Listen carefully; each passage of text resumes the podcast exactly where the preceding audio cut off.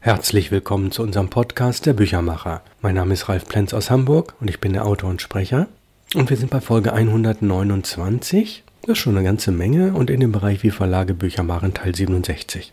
Die Reaktionen der letzten beiden Wochen auf Irene Nemirovskis beide Erzählungen, übersetzt von Cordula Scheel, die haben mich dazu bewogen zu sagen, ja, ich fahre im Podcast fort mit weiteren Lesungen. Mit Lesungen aus diesem Erzählband von ihr, Ida, und Irene Mirowski haben wir ja vorgestellt bekommen in der Folge 127 von Cordula Schiel, die die Übersetzung gemacht hat. Sie hat auch das Vorwort gelesen. Und wir machen also heute die zweite Lesung Ida. Wir wissen also, dass Ida eine Revue-Tänzerin ist in Paris, in Paris der 30er Jahre, und dass Ida schon relativ alt ist. Ich setze fort. Aufgeschwemmte, gerötete Gesichter mit faden, gelangweilten Lippen, schweren Lidern, hängenden Backen, Erinnerungen, Zwänge aus der Vergangenheit. Versicherungen noch heute gegen zukünftige Gefahren. Oh, dieser alte Finanzier und dieser altertümliche Ministerpräsident, die abwechselnd ihr Bett teilten. Manchmal schien es ihr, niemals genug Küsse bekommen zu können. Junge Münder, frische Körper, um die Beschmutzung durch diese knotigen Hände, diese welken Körper auszulöschen, diese hervorquellenden Bäuche über kurzen Beinen, diese weichlichen Münder, die ihre Erregung zwischen ihre Brüste flüstern. Ach, sollen sie warten, diese schönen Mädchen, wie sie selbst warten musste. Sollen sie ihre Jugend und ihre Schönheit doch vergeuden wie sie, intelligent und mit Geduld. Sie wird ihren Platz nicht aufgeben. Sie lacht, begrüßt, steht aufrecht in der Mitte der Bühne. Die Lichter rieseln über ihren Körper. Der Vorhang in ihren Farben, rosa und golden bestickt, senkt sich langsam. Der Künstlerausgang. Ida Skonin überquert den Bürgersteig, der kaum feucht ist vom leichten Regen, er lackiert aussieht wie ein frisch gemaltes Bild. Drei Monate sind vergangen. Es ist zwei Uhr in einer Juninacht. Ein kurzer Augenblick Dunkelheit und Schweigen vor der silbernen Morgendämmerung. Die Leuchtreklamen drehen sich zögernd, werden binnen kurzem anhalten. Kleine, kurze und gelb leuchtende Flammen zeichnen Ida Skonin in den milden, transparenten Himmel.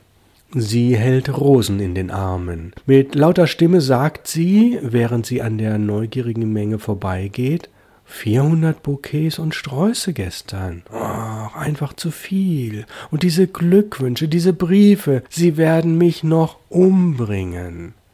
Mit leichter Hand wehrt sie den treuen Freund ab, der sich leise um sie bemüht. Nein, nein, ich bin am Ende meiner Kräfte. Die Matinee am Samstag, die Abendvorstellung, am Sonntag wieder Matinee und Abendvorstellung. Lieber, ich bin tot.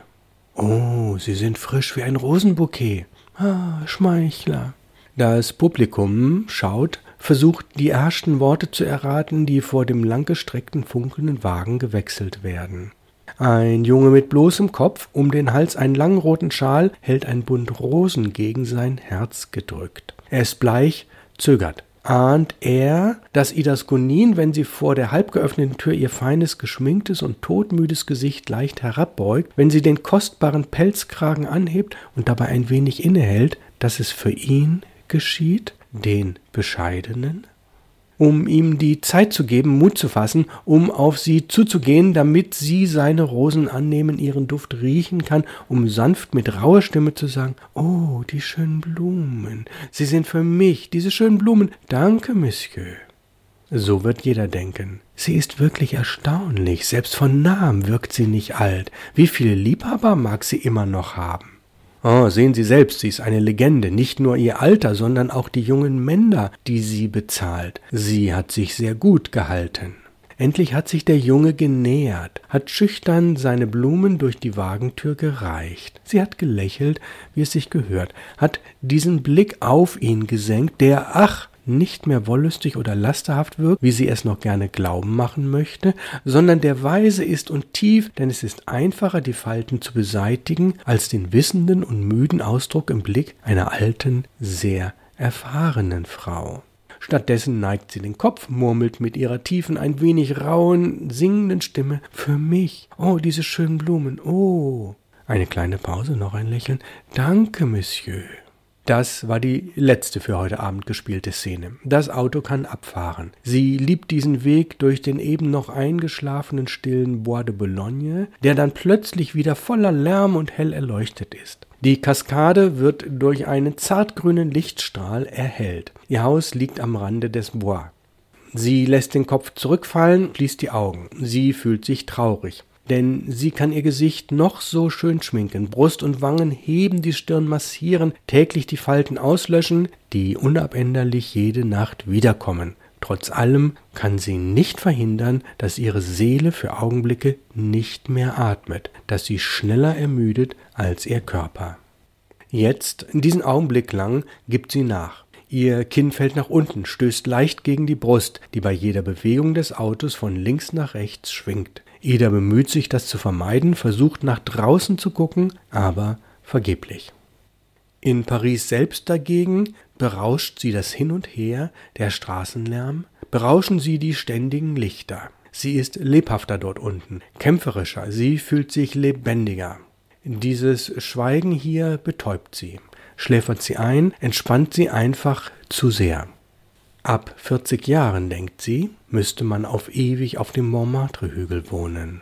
Sie ist zu Hause angekommen. Endlich sind auch die Vorbereitungen für die Nacht erledigt. Sie hat sich hingelegt. Ihr Gesicht, ihre Stirn, Hände und Hals sind mit Binden voll dicker Creme umwickelt. Sie sondern einen Geruch nach Kräutern und leicht muffigem Olivenöl ab. Das Fenster ist offen, über den Rasen lässt die Junimorgenröte ihre ersten feurigen Strahlen gleiten. Sorgfältig hat das Zimmermädchen die Fensterläden wieder geschlossen und die schweren Vorhänge zugezogen. Sie muss schlafen. Früher war ihr das Einschlafen leicht gefallen und das Aufwachen zur bestimmten Zeit. Wie eine Maschine hatte sie ihren Körper diszipliniert. Kaum lag sie nach den Vorbereitungen und einem langen Bad im lauen Wasser im Bett, hatte ein traumloser Schlaf sie überfallen. Sechs Stunden später aufstehen, duschen, Gymnastik, Massage, Schönheitspflege. Dann repetieren, arbeiten, nicht einen Tag ist sie krank gewesen, faul oder zu müde. Seit einigen Monaten aber flieht sie der Schlaf. Ihr Herz schlägt mal zu schnell, mal zu langsam. Dann wieder scheint es eine Sekunde auszusetzen, gegen einen unsichtbaren Widerstand zu stolpern. Nur langsam findet es wieder seinen Weg und lässt sie atemlos mit eiskalten Gliedern und zitternden Knien zurück. Ach, Überlastung, sagt der Arzt. Sie errät schon, was er denkt, wenn er ihr Herz sucht und dabei leicht ihre kürzlich operierte Brust anhebt, die zum zweiten Mal wieder in Form gebracht wurde, modelliert in diesem Winter. Sie wird im Herbst so weit sein, um in der neuen Revue triumphierend präsentiert zu werden. Bis dahin hält sie sich zurück, versteckt sie. Auf die Dauer nutzt sich einfach alles ab, überlegt der Arzt, murmelt aber, Sie haben eine bewundernswert unverschämte Gesundheit. Diese Worte, so oft gehört, so oft wiederholt. Auf alle Fälle passen Sie auf, übertreiben Sie nicht. Ja, sie ist alt geworden. Dieses ungehorsame Herz und diese fürchterliche Erinnerung, die, kaum dass sie allein ist, erwacht und unaufhörlich vergangene Zeiten heraufbeschwört. Wie eine aus den Fugen geratene Mechanik besteht sie darauf, unablässig aus den Tiefen alte, nutzlose und unangenehme Bilder hervorzuholen. Sie schließt die Augen, vorsichtig schiebt sie die Crememaske, die ihr Gesicht einengt, beiseite und bemüht sich, in Gedanken schon das Plakat vor sich zu sehen, das ab September die Wände von Paris zieren wird. Darauf steht am 15. November große Galapremiere, die neue Revue im Imperial. Der Vorverkauf hat begonnen. Es singt und tanzt der berühmte Star Ida Skonin in der neuesten Produktion. 100 Frauen zu 100 Prozent der Herren Simon und Mosul, auf den letzten Stand gebracht durch die Herren Archibald Dupont, Stanislas Goldfarb und Maud Levy.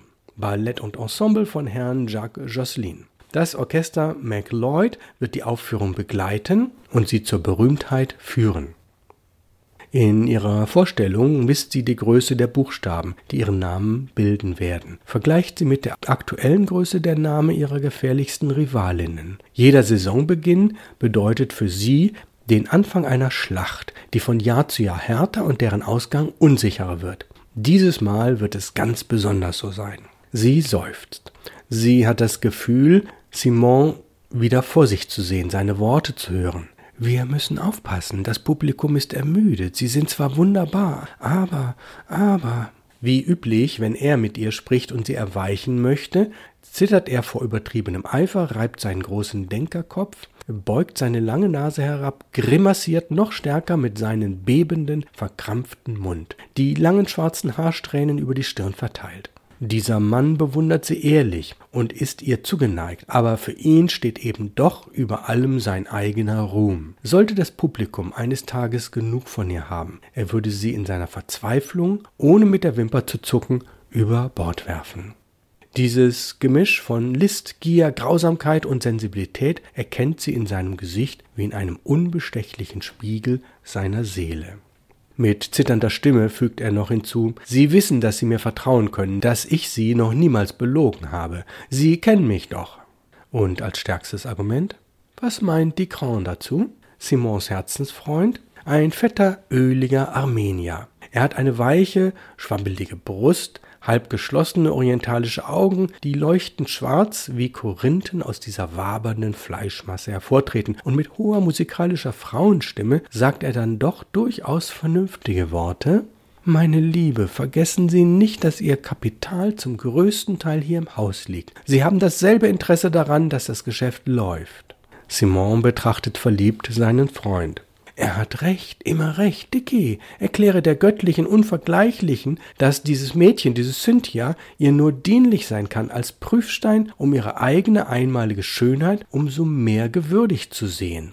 Denn immerhin ist es genau dieses Prinzip, das uns bei der Präsentation nackter Frauen seit langem leitet. Ja, welches Prinzip das ist und wie das dann weitergeht, das erfahren Sie nächste Woche.